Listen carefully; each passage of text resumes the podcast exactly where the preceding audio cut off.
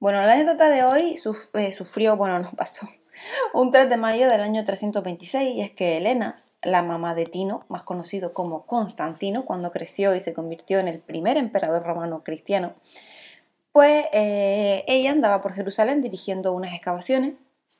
Sabía que por allí había enterrado el famoso Jesucristo, ¿no? El, el crucificado. Buscaba el sepulcro porque, bueno, dedujo Elena, a ver, él no estará porque ya sabemos todos que al tercer día se levantó y se largó. Pero, ¿y si está todo lo demás? Bueno, oigan, y estaban todos.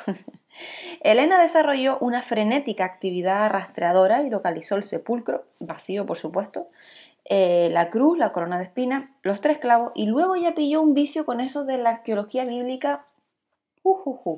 También encontró los huesos de un par de santos y los restos completos de los Reyes Magos. De los tres, de los tres. Em, arrancaba así uno de los negocios más bollantes y estrafalarios de la Edad Media, que era el tráfico de reliquias. Lo de la señora Elena de Constantinopla, elevada luego a los altares como Santa Elena, eh, encontrar a la cruz y todos los avios de la crucifixión es un relato que salió de la, de la pluma de Rufino de Aquilea, ¿no? Un extraordinario guionista que escribió la primera historia de la iglesia. Fue cuando por primera vez apareció mencionada la señora madre del emperador buscando y encontrando todo el habido y por haber. Ella no encontró nada, por supuesto. Todo era una maniobra propagandística porque había que reforzar el reciente imperio romano cristiano que acababa de inaugurar Constantino el Grande. En ese magnífico guion sobre el hallazgo de la cruz que se, decía que en realidad cuando excavaron aparecieron tres, no olvidemos a los dos colegas de crucifixión de Cristo, si mataron a los tres en tres cruces no sería creíble que aparecieran solo una. Ajá, pero bueno, entonces de las tres que hallaron, ¿cómo supieron cuál era la buena? Fácil. Tú te ponías malo y te arrimabas a las tres cruces. La que te curaba era la guay, o sea, la Veracruz, y así se identificó la verdadera cruz de Cristo. Una vez clasificada e identificada, Elena ordenó dividirla en tres partes. Una la dejó en Jerusalén, la otra la envió a Constantinopla y a Roma envió el tercero de los trozos.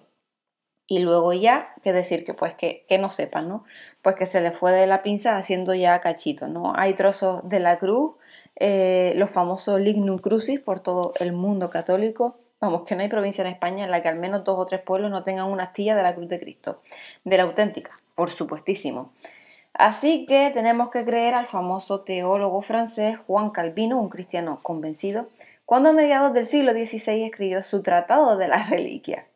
Él dijo así textualmente, si quisiéramos recoger todo lo que se ha encontrado de la cruz de Cristo, habría suficiente para cargar un gran barco. El Evangelio atestigua que la cruz podía ser soportada por un hombre. Qué desfachatez llenar la tierra de tal cantidad de fragmentos de madera que 300 hombres no podrían transportar. y eso sin perder, esto lo dijo el señor Juan Calvino, ¿vale? Bueno, y eso sin perder de vista el fraude de los clavos, porque se supone que solo eran tres. Pero si se juntaran todos, daríamos para instalar una ferretería. Y bueno, si nos remitimos también a los primeros textos cristianos sobre su destino, se asegura que Santa Elena mandó fundir uno de los clavos para hacer el casco a su hijo, que otro lo usó el propio emperador para convertirlo en freno para su caballo, y que el tercero lo lanzó Constantino al Adriático para detener una tormenta. A ver, se mire por donde se mire, lamentable los tres destinos tontos de los tres clavos de Cristo.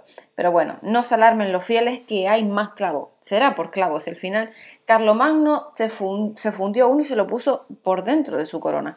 Hay otro más en Roma y otro en el Palacio Real de Madrid. Otros cientos más repartidos por distintas iglesias, conventos, monasterios del mundo. Y bueno, pues por supuesto alguno que otro más en algún punto del universo conocido. La iglesia, pues sí, justifica desmesurada cantidad, diciendo que al margen de los tres clavos principales en la cruz había muchos más, ¿no?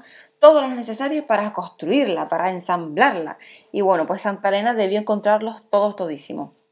Lo de la corona de espina, mm, vamos mejor a dejarlo estar, porque se haría cansino relatar los miles y miles y miles y milísimos de sitios que aseguren tener pinchitos auténticos de la corona que presuntamente lució Jesucristo, porque con este tema, como bien diría Mariano Rajoy, todo presunto.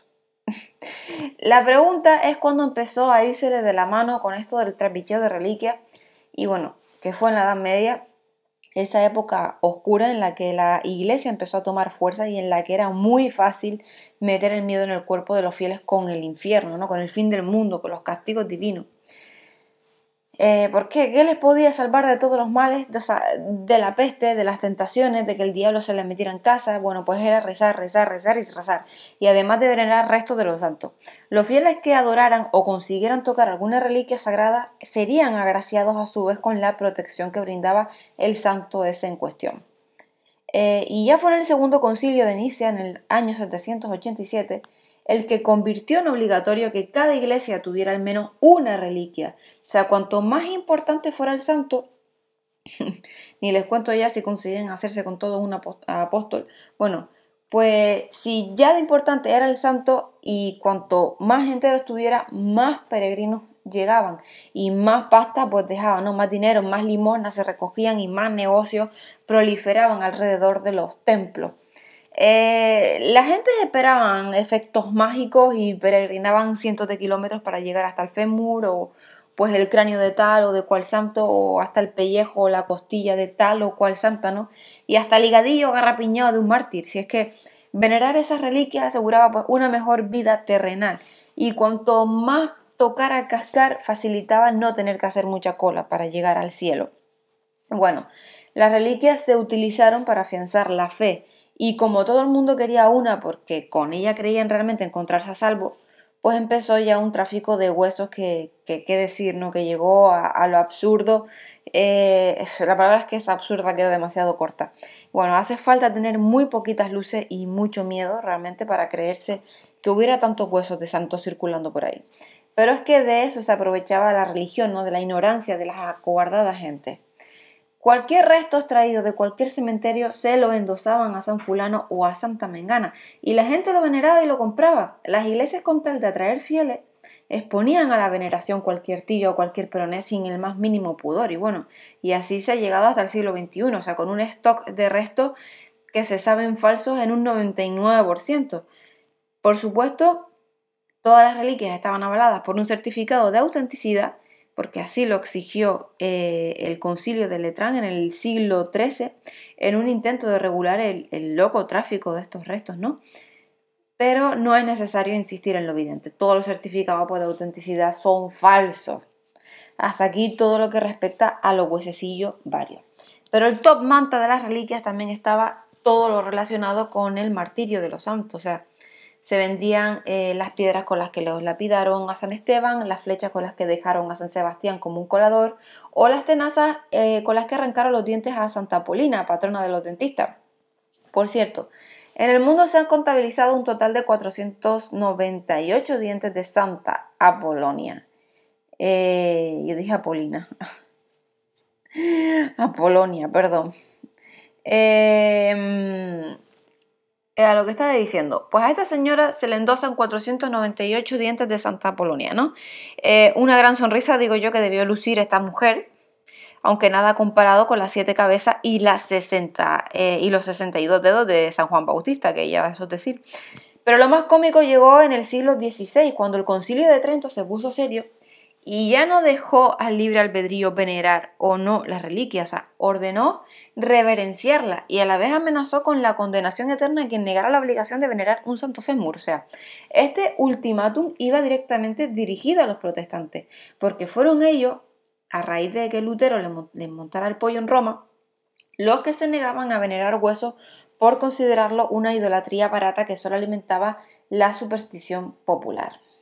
Bueno, por eso todos los que se sumaron a la reforma, eh, luteranos, calvinistas, anglicanos, enviaron a Fray Espárrago todos los huesos que guardaban y que vaya usted a saber de quiénes eran y de dónde habían salido. Por supuesto, en esto de las reliquias también hay clase y es curioso que precisamente las relacionadas con la pasión de Cristo sean unas segundonas, ¿no? Son reliquias de primera clase los fragmentos del cuerpo, o sea, desde órganos amojados hasta huesecillos varios. En la segunda clase se enmarcan las reliquias que usara el santo en cuestión durante su vida y todos los objetos asociados al sufrimiento de ese mártir. Y por último, las reliquias de tercera clase son ni chicha ni limona, simplemente las que han salido en contacto con reliquias de la primera y la segunda clase porque de Jesucristo no hay ninguna reliquia de primera categoría. Como resucitó, se lo llevó todo puesto. Bueno, quizás todo no, porque hay algo orgánico de Jesucristo en la tierra. Una cosita que le quitaron cuando era judío pequeñito, el prepucio, el santo prepucio. Antes no se podía decir prepucio porque era una pecaminosa ordinariez. Y bueno, hay que referirse a él como la carne vera sacra, es decir, la auténtica carne sagrada. Ese pellejillo ha traído mucha bronca dentro de la iglesia entre teólogos, incluso entre papas. ¿Cómo iba a ser posible que algo orgánico de Jesucristo permaneciera entre nosotros? Imposible, decían unos. El prepucio resucitó con él.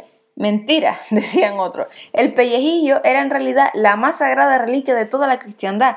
Traía tanta polémica dentro de la iglesia y tanto pitorreo afuera que al final lo hicieron desaparecer en 1984 disfrazándolo de robo. Con lo fácil que hubiera sido retirarlo diciendo que ese prepusillo era falso, que ni siquiera era prepusillo. O sea, muy pocas veces se atreven a dar semejante paso, pero bueno, alguna vez lo han hecho. Eh, como en aquella iglesia de Roma en la que estuvieron siglos venerando el cerebro de San Pedro, ¿no? Hasta que alguien mm, con un poco de seso se fijó y lo retiró porque aquello resultó ser piedra pómez. y bueno, entre las reliquias más más desconcertantes están las del Santo Espíritu, o la de Espíritu Santo. Eh, hay varias repartidas por el mundo, pero teniendo en cuenta que es una presencia espiritual amorfa, cabe preguntarse qué clase de reliquias son esas. Pues teniendo en cuenta que la iconografía cristiana representa al Espíritu Santo en forma de paloma, pues ¿cuáles podrían ser? Pues plumas, y algunos templos por vergüenza ya las han retirado, como por ejemplo la Catedral Católica de Maguncia en Alemania, hasta bien entrado el siglo XX mostraba para la veneración dos plumas y un huevo de Espíritu Santo. Y precisamente estas reliquias que se veneraron durante siglos en Maguncia provocaron una de las primeras denuncias que realizó Martín Lutero hace 500 años. El monje se indignó ante la descarada estafa y el sacacuarto que suponía para los fieles obligarle a dejar una donación a la salida de la catedral, porque se les engañaba diciendo que solo con la primera contemplación del huevo y las plumas se les había perdonado toditos sus pecados.